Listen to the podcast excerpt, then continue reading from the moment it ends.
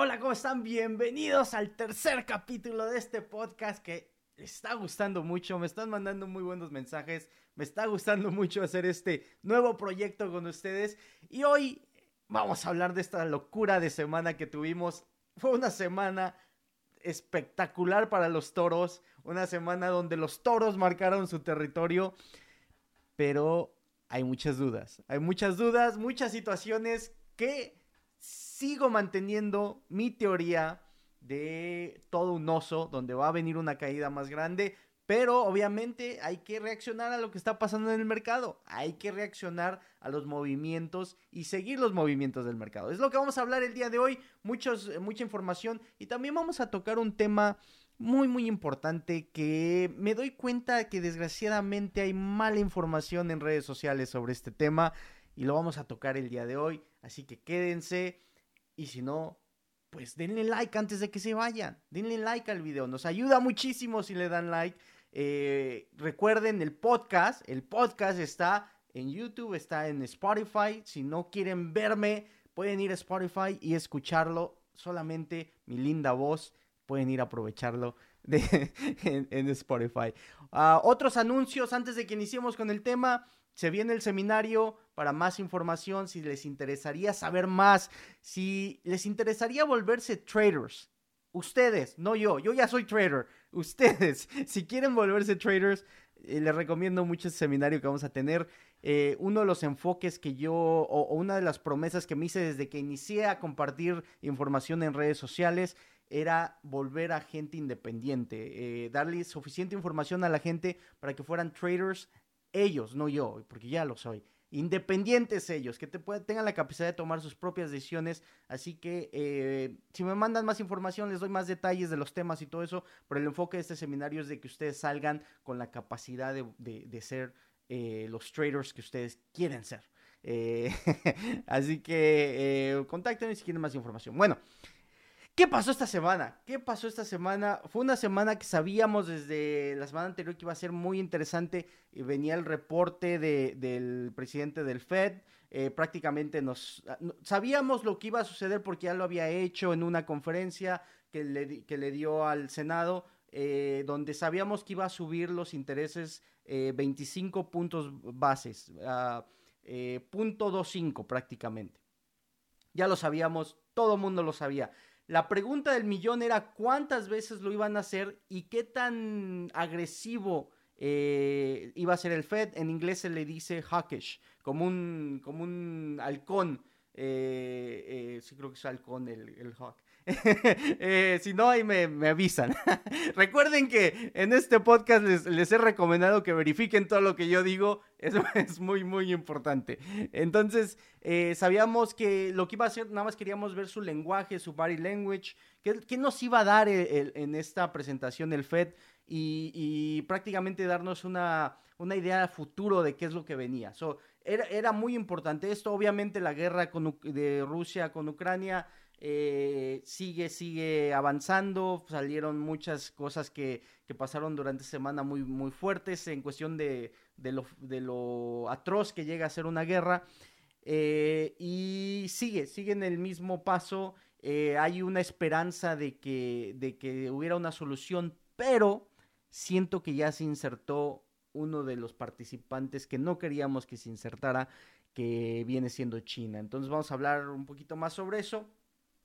También eh, durante la semana me, con esto del seminario y con la cuestión que estamos haciendo, me, llegaron algunos mensajes y me puse a reflexionar sobre por qué, por qué el ser humano, por qué el ser humano le gusta la, respuesta fácil.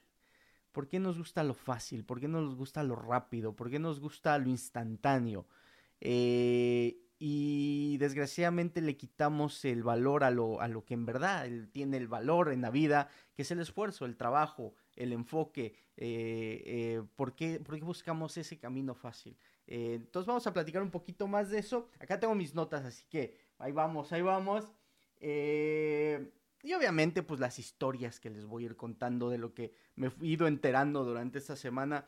Eh, sobre todo lo que pasó con las empresas chinas. Hay algo muy, muy interesante con las empresas chinas que, les vamos a, contar. Entonces, iniciamos por el FED. Iniciamos por el FED porque creo que era la noticia más importante de la semana. A, un lado de lo que estaba pasando con Ucrania, obviamente cualquier noticia que sale de Ucrania se vuelve eh, importante, pero al lado eh, todos estábamos esperando lo que pasaba con el FED. Entonces, eh, dio su reporte. Y prácticamente subió los intereses en Estados Unidos a .25, 25 puntos, basis, basis points, que es, eh, si no estoy mal en español, puntos base. 25.25. Perfecto. Mm, punto 25 no, no importa, no, es, diminuto, no, no, tiene nada de importancia punto 25. Lo, lo importante era de que nos íbamos a mover de 0 a punto 25. O sea, viene un, un periodo de, de, incremento en interés eh, que muchos inversionistas en los últimos wow, 10 años no, no saben, no conocen. De hecho, sinceramente, les, soy muy, muy sincero, mucho del periodo de mi experiencia eh, no, no ha envuelto incremento de intereses. Eh, obviamente yo inicio después del 2008, entonces desde el 2008 la cuestión de los intereses ha sido muy limitada porque han tratado de impulsar la economía desde el 2008. Ese es un punto muy importante y lo vamos a tocar más adelante. Les voy a enseñar algo que les va a cambiar mucho su, perspectiva de lo que pasó esta semana. Pero bueno, eh, lo sube punto 25 y nos da a entender que van a subir siete veces, incluyendo entonces seis veces más los intereses. Eh, todavía no se sabe por, regular, los incrementos son de 0.25 de, del Fed. Ese es el, base de, un, incremento de interés.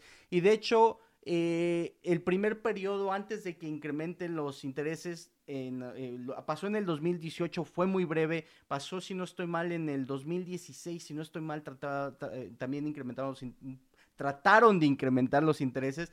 Pero antes de que los incrementen, usualmente el mercado se cae y ya que se incrementan, le toma como seis meses en recuperar el mercado y seguir hacia arriba. O sea, es solamente el susto y ya eh, cuando ya entiende el mercado, tiene claridad de qué tan agresivo va a ser el Fed, ya se, se continúa y, se recupera el mercado. Entonces, muchos eh, inversionistas al escuchar punto 2.5 dijeron, ah, era lo que esperábamos. Al haber escuchado siete, eh, que, que, el total va a ser siete incrementos este año, le dio claridad al mercado, le dio un punto de enfoque y em, el mercado en realidad, y no me voy a meter en detalles porque pierdo a miles de personas. Hoy sí, como si, me, como si me vieran miles de personas. se pierde la gente cuando le empieza a hablar de matemáticas, de puntos tácticos, de, técnicos. El mercado en realidad ya había descontado siete eh, incrementos de interés. O sea, el, recorrido que hizo hacia abajo, el mercado en ese, en ese pullback que ya ha hecho desde enero, ya había calculado alrededor de siete intereses, siete incrementos de intereses. Había salido, si no estoy mal, Banco de América y otras personas hace como a mes y medio a decir van a ser siete incrementos. O sea, ya, ya lo habían calculado en el mercado. Entonces nos dio claridad, nos da un punto de referencia, vienen siete, perfecto, el mercado empieza, eh, hace un pullback y de repente revienta por la claridad que dio el Fed. Aunque si analizas lo que dijo durante la conferencia te das cuenta que es muy, muy agresiva sus palabras hacia la inflación finalmente se han dado cuenta de la inflación, finalmente se han dado cuenta que estamos en el hoyo en inflación. Y esto es, es lo, importante y por eso el mercado es tan complicado de entender y tan complicado de, de tomar una posición en el mercado. Sí, la historia dice que cuando incrementan los intereses cae y después se recupera y todos seguimos adelante. Pero estamos viviendo la peor e inflación de los últimos 40 años. Tienes que regresar hasta los años 70 para entender lo que está pasando ahorita en inflación. Estamos viviendo la peor inflación. Estamos en medio de una guerra, un problema geopolítico, donde estamos a un pelo de rana calva de que se vuelva la tercera guerra mundial. El que no lo quiera ver, el que no lo ahí están las palabras, ahí están los integrantes. Estás hablando de Rusia con China y dos que tres que se le van a unir contra, contra. Ahí, ahí, está el inicio de la Tercera Guerra Mundial si no se toman las decisiones correctas y si no se camina de la forma correcta. Ahí está. No quiere decir que va a pasar. Eh, eh, eh, esto es muy, muy importante entender.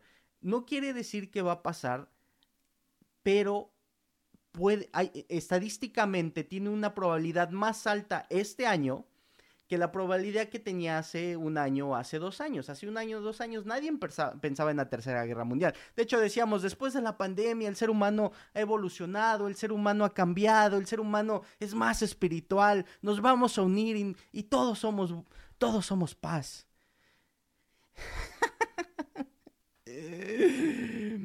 y sale el ser humano de la pandemia y lo que se dispara en estadística es la posibilidad de una tercera guerra mundial.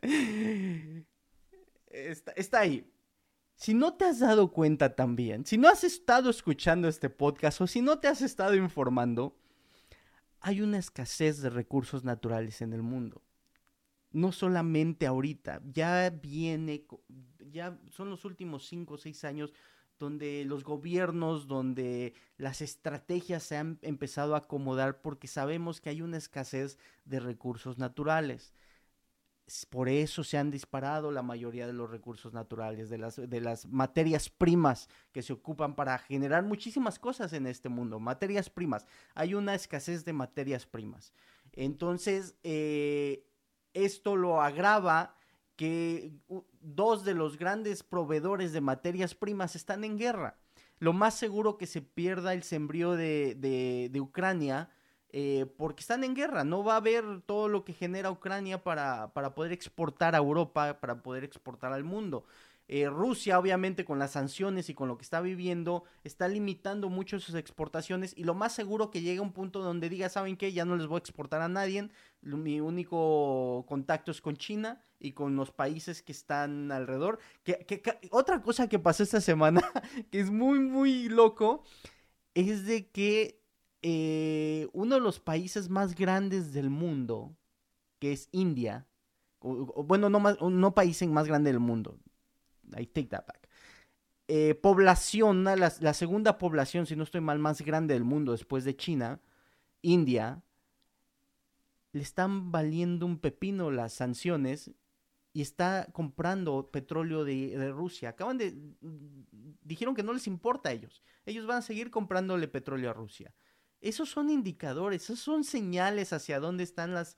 las eh, hacia dónde pueden decidir ir o a quién pueden decidir apoyar o, la preferencia, que no tiene nada, India necesita petróleo, India necesita sobrevivir, no tiene nada de malo, es solamente esa decisión. Y otra decisión que no se dieron cuenta, que Arabia Saudita está hablando con China para reemplazar el intercambio de petróleo por oro, eh, de petróleo por eh, dólar, disculpen, eh, por yuan, que es la moneda china. Eh, donde ese sería un golpe durísimo para Estados Unidos, sería un golpe durísimo para el dólar, que, empiece a ser reemplazado como la moneda mundial y que la moneda china empiece a tomar control. Arabia Saudita no le está contestando el teléfono a Estados Unidos. Literalmente, no quieren hablar con Biden, no quieren con, eh, contacto con Biden o con Estados Unidos, no quieren incrementar la producción de petróleo.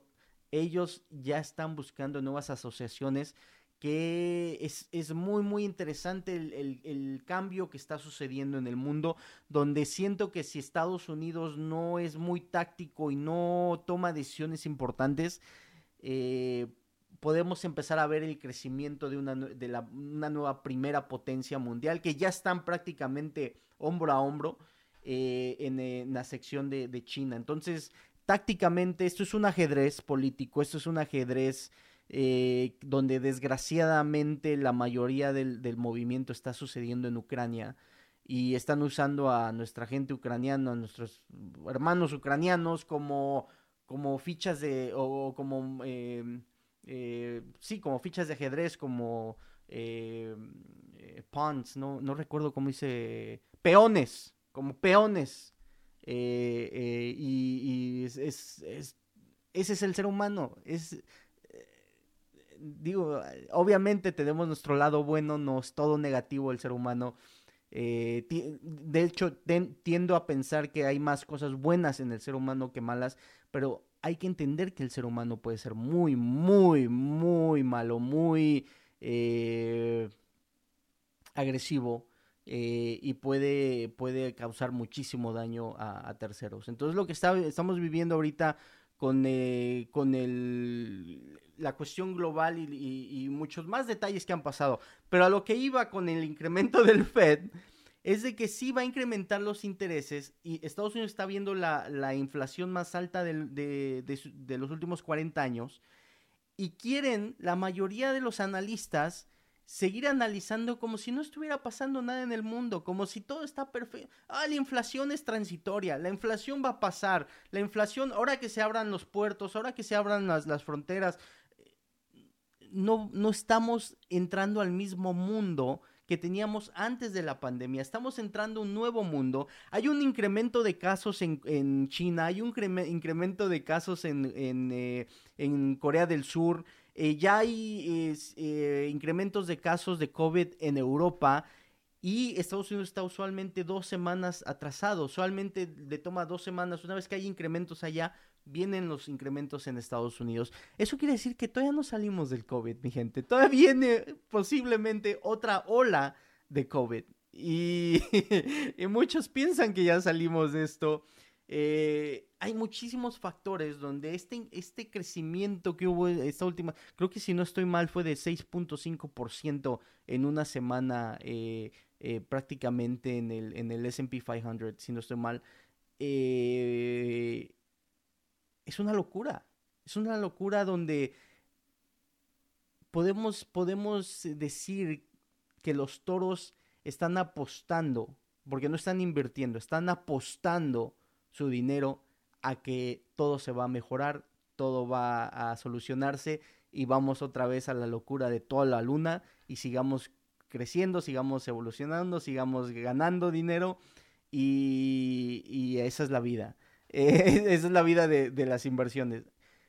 Toda mi experiencia me dice que no es así. Toda mi experiencia me dice eh, que usualmente en, los bear markets, en las, en las tendencias bajistas, tendemos a ver los, los, los reps, los rompimientos más agresivos hacia arriba, pero todo termina hacia abajo, todo termina. Igual que cuando, cuando hay una tendencia alcista, la mayoría de los pullbacks son agresivos, pero la tendencia regresa hacia arriba. Lo vimos con el COVID, cayó agresivo y se recuperó más agresivo. Y luego hizo una locura de, crecimiento. Entonces, hay muchísimos factores que, nos llevan a pensar que desgraciadamente este, este tiempo no lo podemos analizar o no lo podemos mantener con con los mismos parámetros que habíamos mantenido los últimos 10 años. Eh, donde la economía está creciendo, donde hay una inyección increíble de dinero de, de, la, prácticamente del Fed. Eh, hay un incremento eh, de crecimiento en todas las empresas, todo está, está evolucionando, todo está nueva tecnología, ¿no? No, no podemos ver un mundo en crecimiento ahorita. De hecho, la mayoría del mundo está viviendo inflación, la mayoría del mundo está a punto de entrar en recesión. Eh, se habla mucho de que todavía estamos lejos de la recesión. Yo sinceramente veo muy cerca la recesión en Estados Unidos. Por consecuencia, esto traería recesión al mundo. Eh, entonces, técnicamente, eh, todavía la gráfica no ha confirmado, y ahorita vamos a hablar más a detalle de la gráfica, no ha confirmado una tendencia alcista, a pesar de ese gran movimiento, todavía no y muchos factores eh, alrededor del mundo económicos, muchos factores geopolíticos, muchos factores que están en contra todavía del mercado. Así que es, muy, sería, sería muy interesante ver cómo reacciona el mercado y cómo, cómo evoluciona la siguiente semana. Obviamente, la próxima semana nos puede dar una confirmación de vámonos otra vez a la luna, o la próxima semana nos va a dar una buena confirmación de este es un bear market y vamos hacia abajo, porque todo lo económico, el lado económico, el lado, vuelvo a decir, lo, que está pasando en el mundo, eh, nos, nos, indica qué es lo que va a suceder, es, es, lo, que, lo que va a vivir el mercado este, este año. Entonces, eh, yo lo que les puedo decir es de que tengan, tengan mucho cuidado. Tengan mucho cuidado y ahorita nos metemos a este siguiente tema que les comentaba de las empresas chinas. Eh, los, que, los que han seguido las empresas chinas eh, saben que las últimas dos semanas fueron la muerte a las empresas chinas. sobre todo las que se cotizan aquí en Estados Unidos. Muchas de ellas cayeron en 70, 80%. Eh, te estoy hablando de Alibaba, Baba, eh, te estoy hablando de JD, de Didi, que es una que conocen mucho los de los de Penny Stacks y, los que se mueven en ese mundo. Muchas empresas como, como esas empresas chinas han tenido una caída importante porque el gobierno ha estado muy agresivo contra ellas, ha estado muy agresivo eh, prácticamente el gobierno chino tiene el control de todo en China. Ellos deciden qué es lo que funciona y qué es lo que no funciona. Y ellos deciden cuándo funciona y cuándo no funciona. Si ellos dicen esto va a subir, va a subir. Y si ellos dicen no va a subir, la desaparecen. Prácticamente el gobierno chino tiene el control. Y lo que muchos eh, que invierten en estas empresas chinas quieren exposición al mercado chino no entienden es de que un foráneo, alguien que no es chino, alguien que no está en el país, eh, prácticamente no es eh, nacionalidad china, no puede tener, no puede ser dueño de ningún asset en China. hay, hay algunas formas cómo lo pueden trabajar o cómo lo pueden hacer, pero prácticamente la, la puerta está cerrada para los foráneos en China. Todo lo que están haciendo estas empresas chinas que se cotizan en Estados Unidos, se registran en Estados Unidos, pero tienen su, corporación, si no estoy mal, en una isla, en Isla Caimán, en, en, una isla del Caribe, cuestiones así. Y cuando tú compras una acción de ellos, eh, te dan un papelito, literalmente, y te dicen, firma aquí, eres dueño de las acciones de Alibaba firma aquí. Pero legalmente en, China, en las cortes de China, tú no eres dueño ni de un pepino. No, no importa lo que tú digas, no importa el papelito que tú tengas. Si algo sucede, quieres ir a pelear por tu dinero a China, así como vas, vas a regresar. No eres dueño de nada. No eres dueño de nada. Legalmente en China tu dinero no es dueño, no, no, no compraste nada y no eres dueño de un pedazo de una empresa china. Piensen eso cuando compren o dejen una posición overnight en, una empresa china. En cualquier momento los chinos pueden decir, ¿saben qué? Ya, no, mis, mis empresas no. De hecho, lo, llegaron a decir, por eso se cayeron casi 60, 70%. Las, las, iban, las van a sacar. Ahorita supuestamente van a poder ir auditorar, Estados Unidos va a poder hacer auditorías a las empresas chinas, algo que no podía hacer antes. Pero supuestamente todavía no hay nada firmado, todavía no hay ningún proceso, porque legalmente en China ninguna empresa exterior puede venir a hacer auditoría sobre sus propias empresas. Es una locura esto que está pasando con China. Y si estamos a un pelo de... y, lo dijo anoche, a pesar de que Biden y, y Xi, o Xi, Xi, creo que sí es Xi, eh, espero que sí, porque va a ser nuestro máster muy pronto. Eh, eh, tuvieron una llamada la semana pasada. y supuestamente, obviamente, el lado chino se oye como que ellos impusieron sus, sus, órdenes. Y del lado americano dicen que los americanos impusieron sus órdenes. nadie sabe qué pasó en esa llamada. Pero eh, ayer, supuestamente tuvieron la llamada, los dos al final dijeron que están de acuerdo que hay que tener una solución en Ucrania, pero hoy en la, bueno, en la noche, el día de ellos, eh, que eh, uno, el, no sé si fue el vicepresidente, algo del gobierno de ellos, alguien muy importante, en un discurso le echó toda la culpa a Estados Unidos de la guerra en Ucrania. Es una, una pelea de palabras, una pelea política entre China y y, Estados Unidos. Y recuerden que China, al igual que Rusia quiere Ucrania, eh, China quiere Taiwán.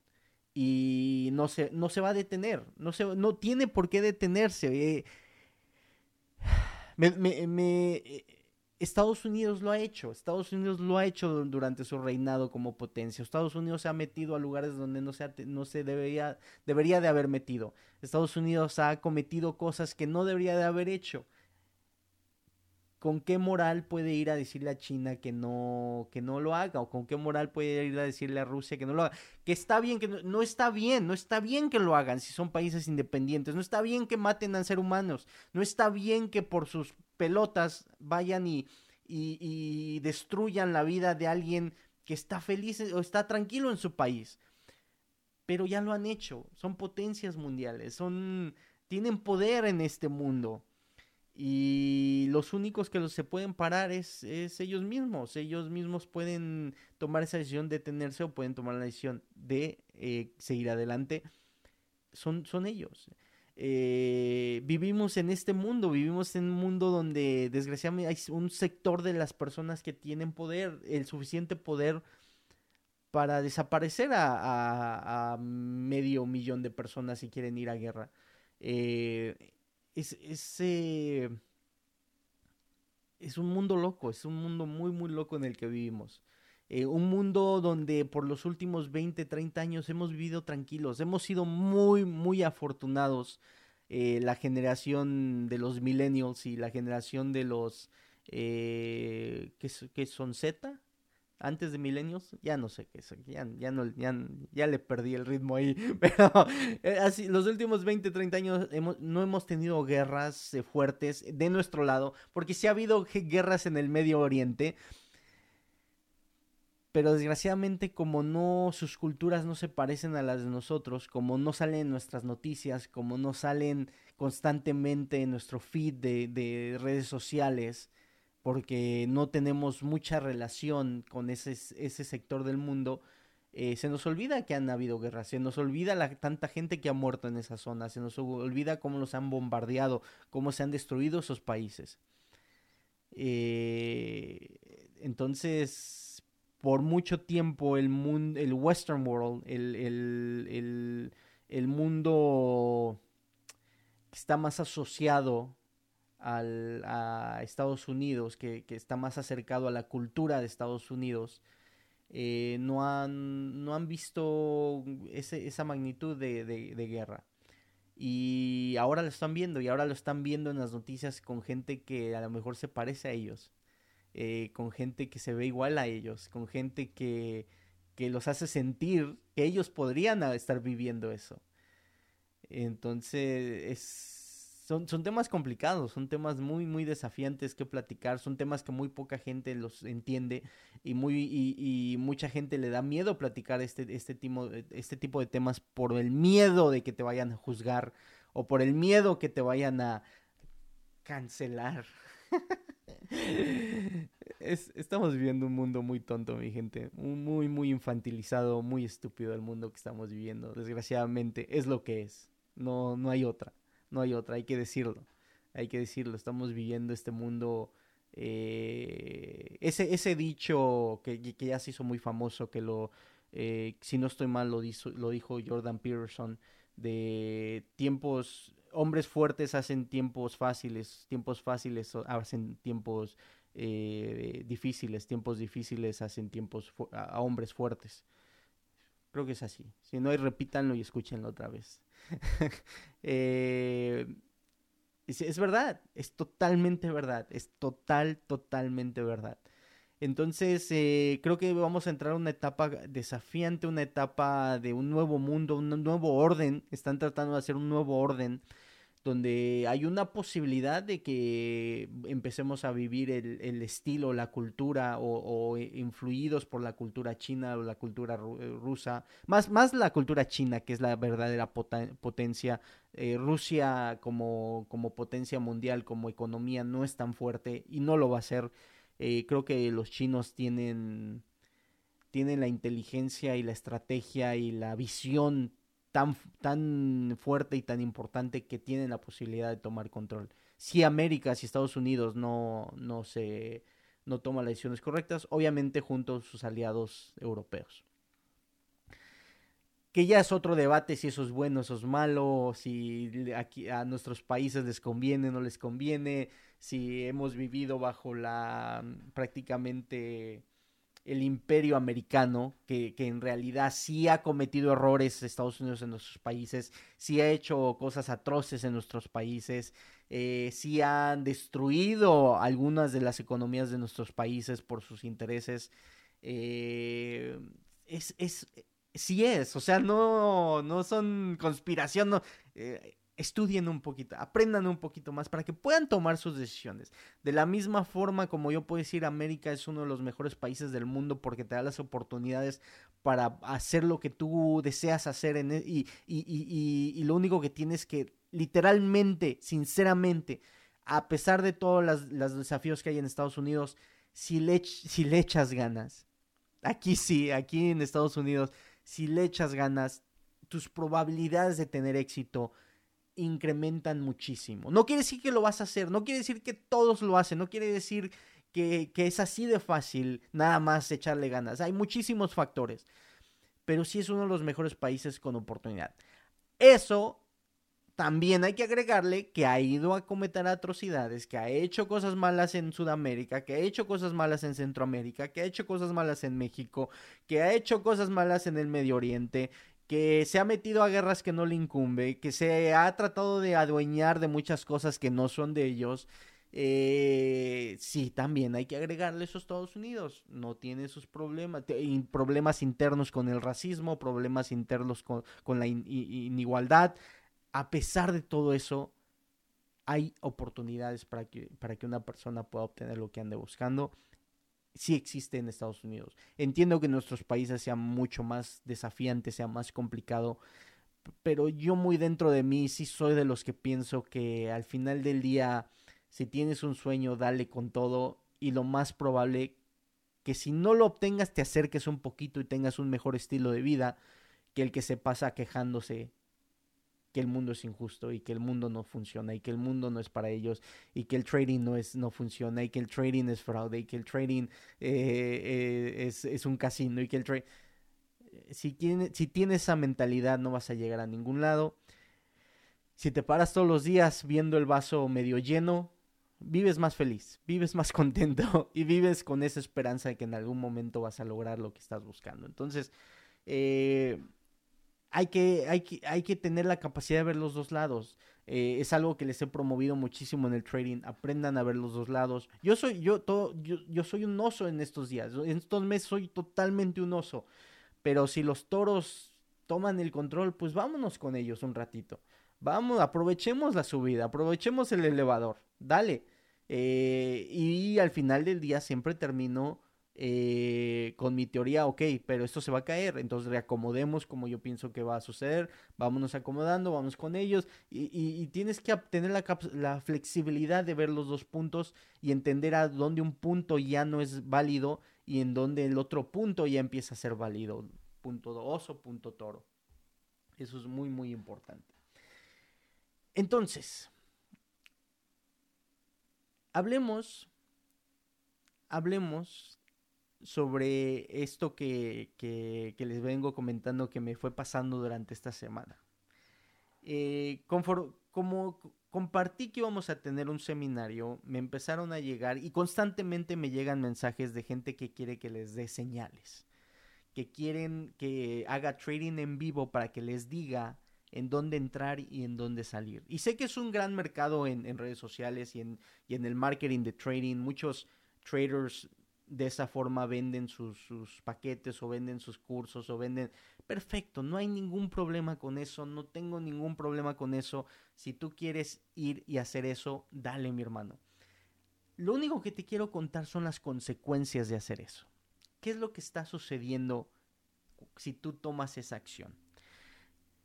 En la vida, si tú permites que alguien más tenga el control de tu futuro, automáticamente dependes de él eh, ejemplo, empleado. Eh, si tú eres un empleado, el jefe, el dueño de la empresa, el que decide cuánto ganas, es el que decide dónde vives, qué carro manejas, qué ropa usas, cada cuándo te vas de vacaciones y prácticamente cómo vas a terminar tu, tu retiro. El jefe decide, tú no lo decides, el jefe lo decide basado en un sueldo. El sueldo que tú recibes y eh, prácticamente te pone en la sección de poder adquisitivo que, tú tienes y, define todo eso. Eh, y, analícenlo, piénsenlo. Entonces, si yo voy por la vida y digo, ya no quiero trabajar, quiero hacer algo diferente, ah, mira, el trading es una opción. Y voy a, empezar a aprender sobre trading. Perfecto, voy a empezar a ver videos, voy a empezar a leer libros, voy a empezar a conocer este mundo tan interesante que es el trading. Y llego a la conclusión que no es más fácil, es más fácil que alguien me diga a dónde comprar y a dónde vender. Es más fácil que alguien me diga, que me haga el análisis y que me diga, no, mira, aquí entra, aquí sal, eh, perfecto, todos ganemos dinero juntos en un equipo. Eh, es más fácil eso. ¿Entiendes la conexión? Que no estás evolucionando, que estás trayendo tu mentalidad de empleado ahora al trading, estás trayendo esa mentalidad de yo no quiero responsabilidad, démosle la responsabilidad a alguien más y a mí nada más dame unas sobras de lo que, de lo que está ahí, porque es lo que estás agarrando, son sobras. Entiende el, el proceso de la, de, la, de la señal. La señal te la mandan antes o después de que compraron. Piénsalo. Antes o después de que compraron. Si las señales te las mandaran antes de que compraron, ok, vámonos todos juntos, perfecto. Eso no quiere decir que está bien, porque todavía le estás dando la, responsabilidad a alguien más que decida cuándo comprar y cuándo vender. No eres responsable tú, no te puedes decir que eres un trader. Le estás dando la responsabilidad al verdadero trader que está tomando la decisión. Perfecto. Pero la mayoría de los casos que yo he escuchado cuando vienen a chillar conmigo, a contarme la historia de terror, es de que usualmente el, el, el, master, el trader, toma el trade y manda a su gente a decirle, hey, acabo de comprar aquí. Su gente entra a comprar. No quiere decir que su gente eh, tiene el suficiente poder para incrementar el volumen, pero sí tiene el suficiente eh, eh, poder para incrementar tantito el volumen para que más gente piense que ahí hay un movimiento y vengan y exploten el precio. Automáticamente el gurú ya se cubrió su trasero y, la mayoría de sus trades van a ser de ganancia porque ya tiene un soporte detrás que van a venir a incrementar el, el volumen.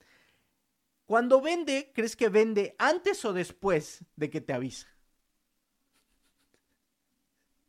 La no quiero decir que sea, a lo mejor si hay un, pan de Dios por ahí que sí está a las vivas y, si lo está haciendo y está ayudando y está creciendo y les está enseñando mientras les da señales y, está creando un gran grupo, perfecto, le aplaudo ese y, que, apoyémoslo y que siga adelante. Es, eh, no quiero decir que todos sean iguales. La mayoría de los que yo he escuchado, la mayoría de los que yo conozco, venden antes de que le avisen para poder aprovechar ese incremento de volumen, esa explosión de volumen que creó con su grupo y la mayoría de la gente que está viendo scanners para ver cuál está incrementando, vende, se sale de su posición, te avisa, ella vendí, tú vendes. Perfecto, a lo mejor ganaste en ese trade. Listo. Pero estás ganando todo el trade porque tú hiciste el análisis o estás ganando las migajas que te están dando porque tú no quieres tomar la responsabilidad. Eso es el desafío. Ese es el detalle yo sé que es muy fuerte para algunos entender esto, yo sé que es muy fuerte y les duele su corazoncito. Ni modo, el mercado es crudo, el mercado es... No hay sentimientos aquí. Así como esa persona te está diciendo, así de esa forma estás bajando y bajando tu nivel de conocimiento, tu nivel de responsabilidad, tu nivel de confianza en el trading, porque le tienes miedo a perder. Si en la vida no entiendes que lo más valioso que hay en esta vida son esas enseñanzas que te dan las pérdidas, esos momentos de frustración, esos momentos de coraje, esos momentos de dolor cuando pierdes y no, le, no aprendes a, no aprendes a saborear, a, entender, a analizar esos momentos, nunca, nunca vas a evolucionar, no solamente en el trading, nunca vas a evolucionar en tu vida. Todos vivimos momentos difíciles, todos, todos tenemos una historia de, hacer llorar a otra persona por, tu, por tus peores momentos. La pregunta no es qué momento viviste, qué aprendiste de ese momento y cómo estás reaccionando diferente, qué estás haciendo diferente para no volver a pasar eso. Y todos los días la mayoría de la gente se despierta para que les den señales y no entienden la enseñanza que están dejando en la mesa de tomar su proceso, tomar sus pérdidas, evolucionar, aprender, limpiar su estrategia, limpiar su estrategia. El mercado recompensa al que, al que ve más rápido lo que la masa no ha visto. El mercado recompensa a todo aquel que es capaz de ver el head and shoulders y dice esto se va a caer. O es capaz de ver el retorno a la media de 50 y después te da un, un plus a la media de 200. el mercado recompensa a todos esos locos que pueden ver eso a todos esos locos que pueden analizar una gráfica, a todos esos locos que se, que se desvelan y que, y que toman la responsabilidad y que toman la frustración y que están dispuestos a vivir con el estrés y que están dispuestos a vivir toda la experiencia de lo que es el mercado, a eso recompensa, no al que está recibiendo señales sentadito desde su casa esperando que le digan qué hacer. Es duro lo que le estoy diciendo, lo entiendo. Mucha gente busca la comodidad, mucha gente busca lo fácil, mucha gente busca la, la forma más rápida de yo hacer dinero. No funciona, no existe. A lo mejor le pegas a uno, a lo mejor le pegas a dos, a lo mejor te volviste millonario con Bitcoin. La pregunta es, ¿has duplicado ese dinero? ¿Has doblado ese dinero? ¿Has incrementado ese dinero? Si la pregunta es no, estás en grandes problemas porque no sabes cómo hacerlo. Si la pregunta es sí, estoy aprendiendo, estoy evolucionando, estoy aprendiendo por mi propia, cuenta, estoy leyendo, a lo mejor sí tengo un mentor, a lo mejor sí voy a un, seminario, un curso, perfecto. La pregunta es, ¿te estás atrapando ahí con, con, con, dando la responsabilidad a alguien más o tú estás agarrando la información para después regresar a tu casa, desvelarte, analizar todo lo que aprendiste y empiezas a tomar tus propias decisiones? Esa es, la, esa es la gran diferencia entre un trader y alguien que es un turista en este mundo. Hay muchos turistas en el trading, muchos, muchos turistas. Vienen un año, vienen dos años y se van. Esa fue una. la otra es una, una plática que tuve con un amigo, que de hecho lo conocí por redes sociales, se vino desde Argentina, Iván, un saludo, nos vino a visitar hasta acá, hasta Seattle. Y platicando con él, eh, obviamente nos, dimos cuenta que hay mucho marketing en, trading y hay muchas situaciones.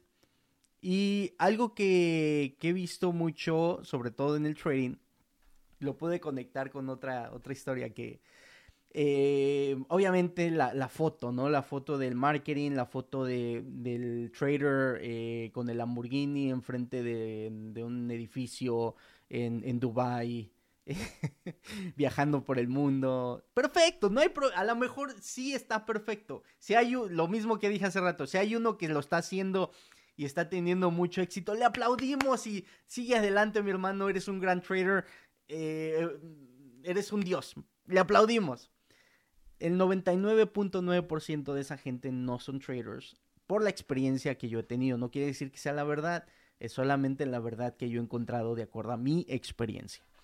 Eh, entonces, eh, platicando con él, me acordé mucho de una entrevista que le hicieron a Jeff Bezos. Estoy seguro que algunos de ustedes lo han visto en redes sociales, donde lo vienen a entrevistar y eh, salen a dar una vuelta. De hecho, aquí en, en Seattle y va, manejando y el entrevistador le dice, oye, te tengo que hacer esta pregunta.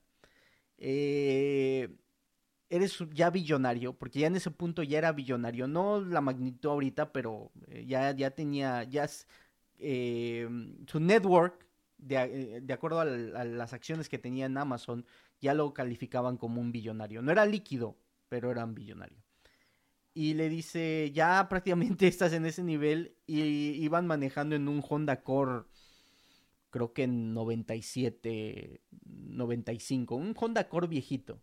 Eh, iban manejando y le dice, ¿qué onda con el carro, no? O sea, si ya eres millonario. Y le responde él, le dice, no, ¿por qué? Es un buen carro, me lleva a punto A, punto B, es un buen carro. Muchos se quedan con el, con el qué codo, muchos se quedan con el, ah, este, qué, qué marro, ¿no? Le, le, pesa o, o, a lo mejor no tiene el dinero, a lo mejor no es líquido, todavía está en acciones pero no es líquido. No, no, no, no. Muchos no entienden muchos no entienden que esto es muy, muy importante, que la vida está llena de distracciones. La vida está llena de distracciones. Si tú permites que vengan cosas a distraerte, te desenfocan de tu meta. Él tenía una meta muy clara y la cumplió. Él tenía una meta muy, muy clara y llegó a cumplirla. Él sabía que no se podía distraer, sabía que no podía tomar un descanso, sabía que no podía sentirse cómodo. En el momento que se empezara a sentir cómodo, iba a desistir o ya no iba a trabajar tan duro, ya no iba a enfocarse tan duro, ya no se iba a desvelar, porque empezaba a tener comodidad en su vida. Eso es muy, muy importante entender, mi gente. En la vida te van a salir muchos atajos, te van a salir muchos momentos donde puedes decir, ay, ya, mira, ya tengo mi casita, ya tengo mi carro, mi familia, ya. Si esa es tu meta, perfecto, ya llegaste, ahora sí, siente, relájate. Pero si no has llegado a tu objetivo, a tu meta que te has puesto tan claro, no te puedes distraer, distraer con cosas así. Conozco a mucha gente que me que cuando platicamos me cuenta proyectos, no, yo tengo este proyecto, voy a invertir aquí, voy a hacer esto, vamos a construir, vamos a hacer lo otro. Ah, perfecto, me, emociona cuando me cuentan proyectos y después los veo viernes, sábado y domingo en la fiesta, eh, durante la semana se van a jugar golf, eh, se paran a las 10, 12 de la mañana, eh, obviamente a lo mejor tienen eh, algún tipo de éxito en su trabajo donde ganan y, les permite tener ese estilo de vida. Pero la pregunta del millón, ¿van a obtener sus metas, sus verdaderas metas? Porque recuerden que para una meta sea meta, te tiene que dar miedo. Tiene que ser una meta inalcanzable. La tienes que poner lo más inalcanzable posible para que tú constantemente trabajes para ello. Entiendo que hay mucha gente que no entiende este tema. Esto no es para todos. Esto es solamente para gente que tiene ese espíritu emprendedor. Esto no es para la gente que le gusta trabajar para alguien. No es para la gente que le gusta la comodidad.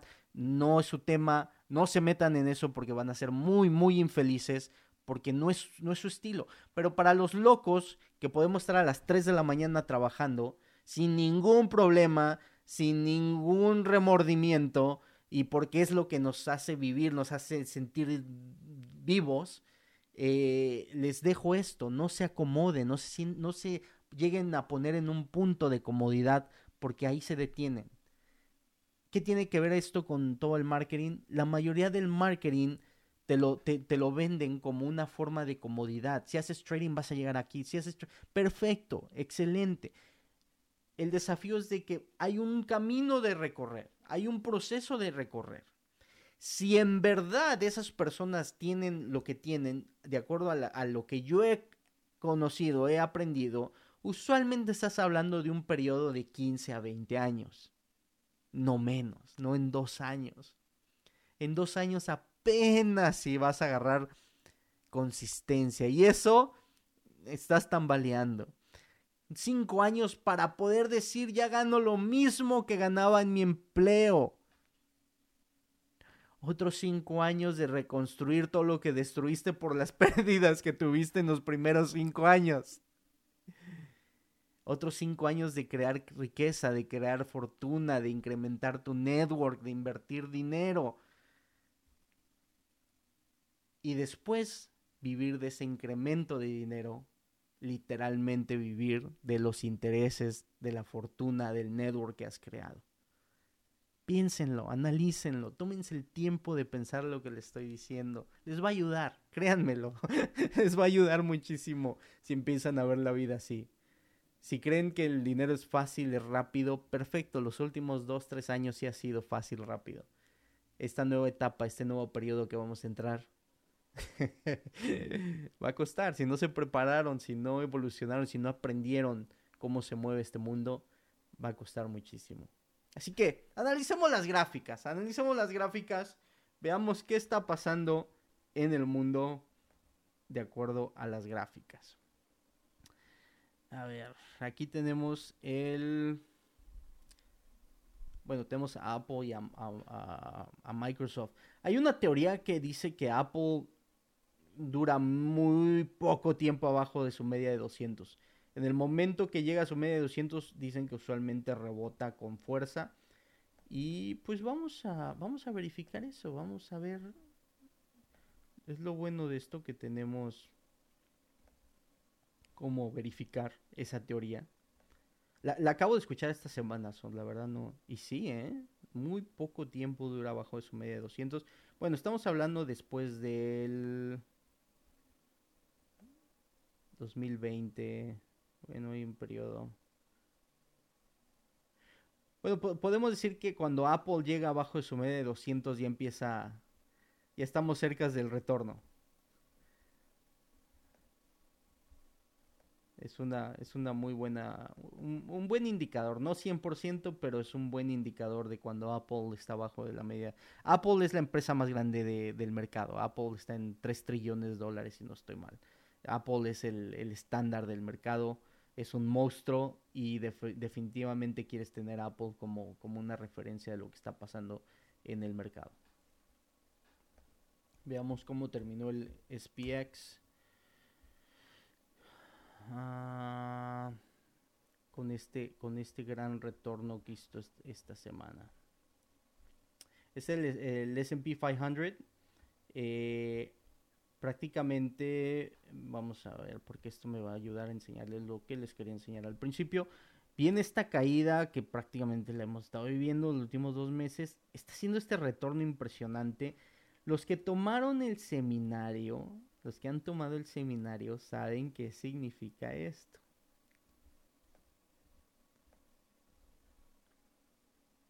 Lo vimos ahí. Ahí estuvo la señal clarísima. No lo volvió a dar. Acá. Y viene esta super, super explosión. Y se detiene casi exactamente en la media de 200. Que es esa media eh, amarilla y que tengo. O anaranjada. O bueno, uno de esos colores. Eh, viene, viene el...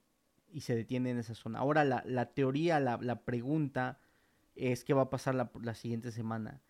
Está súper separado el precio de la media de 9. Recuerden que la mayoría de las veces regresa a la media de 9. Nos, nos tiene que dar un pullback. Puede que no, puede que sea hasta una locura y haga lo que hizo en el, en el, eh, durante la pandemia y vayamos hacia arriba y sea una recuperación de B. Que se me haría, se me haría loquísimo y sinceramente ahí sí empeño todo lo que tengo y nos vamos short. así, así se los pongo, porque es, algo irracional, algo loquísimo y, y, no tiene ningún, ningún fundamento para que haga eso y si lo llega a hacer, estamos en un mundo eh, irracional totalmente. Entonces mi teoría es de que puede que rompa tantito hacia arriba el lunes y luego nos, nos dé ese pullback a la media de 9 que ya va a estar arriba de la media de 20 lo más seguro. La pregunta es, la media de 50 va a venir bajando. Si la rompe otra vez hacia abajo y viene la media de 9 por aquí, eh, si rompe hacia abajo la media de 9 eh, y viene a buscar otra vez eh, prácticamente esta, esta zona de 42.99, eh, 43. Creo que en 43 sería un buen punto si tienes un short. Eh, 4300 en, en, cerrarlo si tienes un short y ver qué sucede ahí.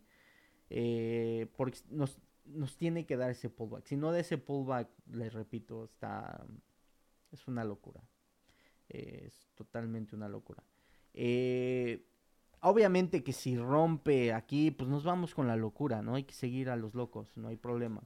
Eh, pero, pero mi teoría es de el short está aquí en la media de 200 y que nos dé ese pullback. Es lo que yo pienso que sucedería la próxima semana. Les voy a enseñar algo que me lo encontré hace unos hace bueno ayer ah, no ayer ayer fue cuando lo encontré esto entonces, este es la, el SP 500 y nos vamos a ir al 2008. Recuerden, la historia del mercado es muy, muy importante. Entonces, vámonos 2007-2008, si no estoy, si no estoy mal. 2007-2008. Ok. Vean lo que sucede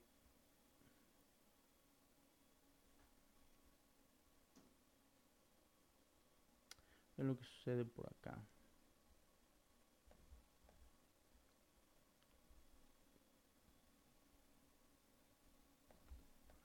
Y estoy, estoy viendo aquí la gráfica, por si no estás escuchando en Spotify, ni modo, eh, tienes que ir a YouTube por si quieres ver lo que estamos hablando de la gráfica.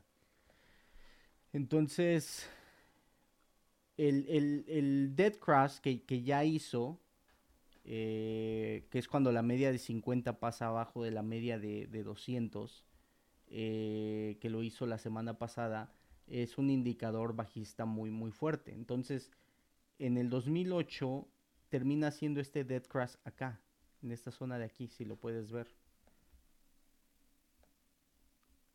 Viene aquí la media de 50, esta es mi media de 200. Entonces viene, viene ese dead crash, el, el rompimiento, antes de que hiciera el dead crash hizo, este movimiento hacia arriba. Entonces no, no podemos verificarlo como la misma, la misma intención. Entonces viene este pullback que hace ese, ese confirmación debajo, ese, ese confirmación de toro, viene otra vez ese movimiento hacia arriba, rompe la media de 50, rompe la media de 100, se queda la mitad de, o, prácticamente 75% de este movimiento de acá, los que tomaron el seminario entienden lo que estoy hablando, y después viene esta caída ya loca hacia abajo no es exactamente lo mismo. No es a mí perfectamente el movimiento, pero después de hacer el dead crash, hace rompimiento hacia arriba, rompe la media de 200 y después se cae otra vez. Entonces, veamos nuestra nuestra historia. ¿Qué es lo que está pasando acá? Ah, se parece muchísimo todo este movimiento desde acá acá es antes de que haga el, cruce de la muerte, el dead cross, ¿ok? So, rompimiento hacia arriba, pum, nos vamos hacia abajo, está esperando que la media de 50 baje. Hace el dead cross, se rompe, acá tenemos el otro alto.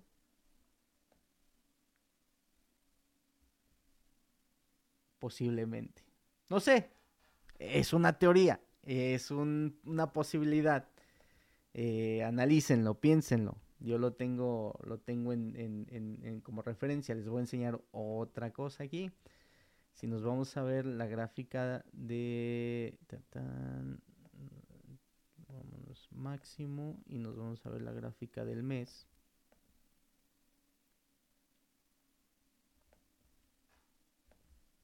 ¿Por qué tantas pantallas? Por eso tengo tantas pantallas, porque estoy viendo tantos tiempos.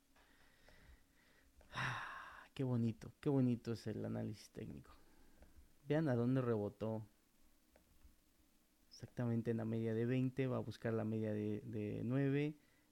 Si la rompes, no la rompe, nos vamos para abajo. Fui yo con mi boca ahí. El no fue otra cosa. Ah, ahí estamos, muchachos. Ese es, eso es lo que, lo que he estado analizando, lo que he encontrado. Ustedes piénsenlo, ustedes analícenlo, pónganlo en mente. ¿Qué es lo que está sucediendo? Repito, puede que nos vayamos otra vez a la luna, rompa el alto, veamos si lo mantiene, si no nos vamos. Eh, mi teoría es de que no, mi teoría es de que se detiene por esa zona y viene otra caída agresiva. Eh, la inflación está fuerte, el Fed ya lo reconoció, eh, hay una gran, gran teoría, hay una gran eh, este, teoría de que va a haber incrementos del 50%, no del no de punto .25, sino punto .50, eh, 50 basis points, 50%, 50 basis points. Eh, que hay, hay una posibilidad que en los siguientes meetings haya un incremento de 50 basis points.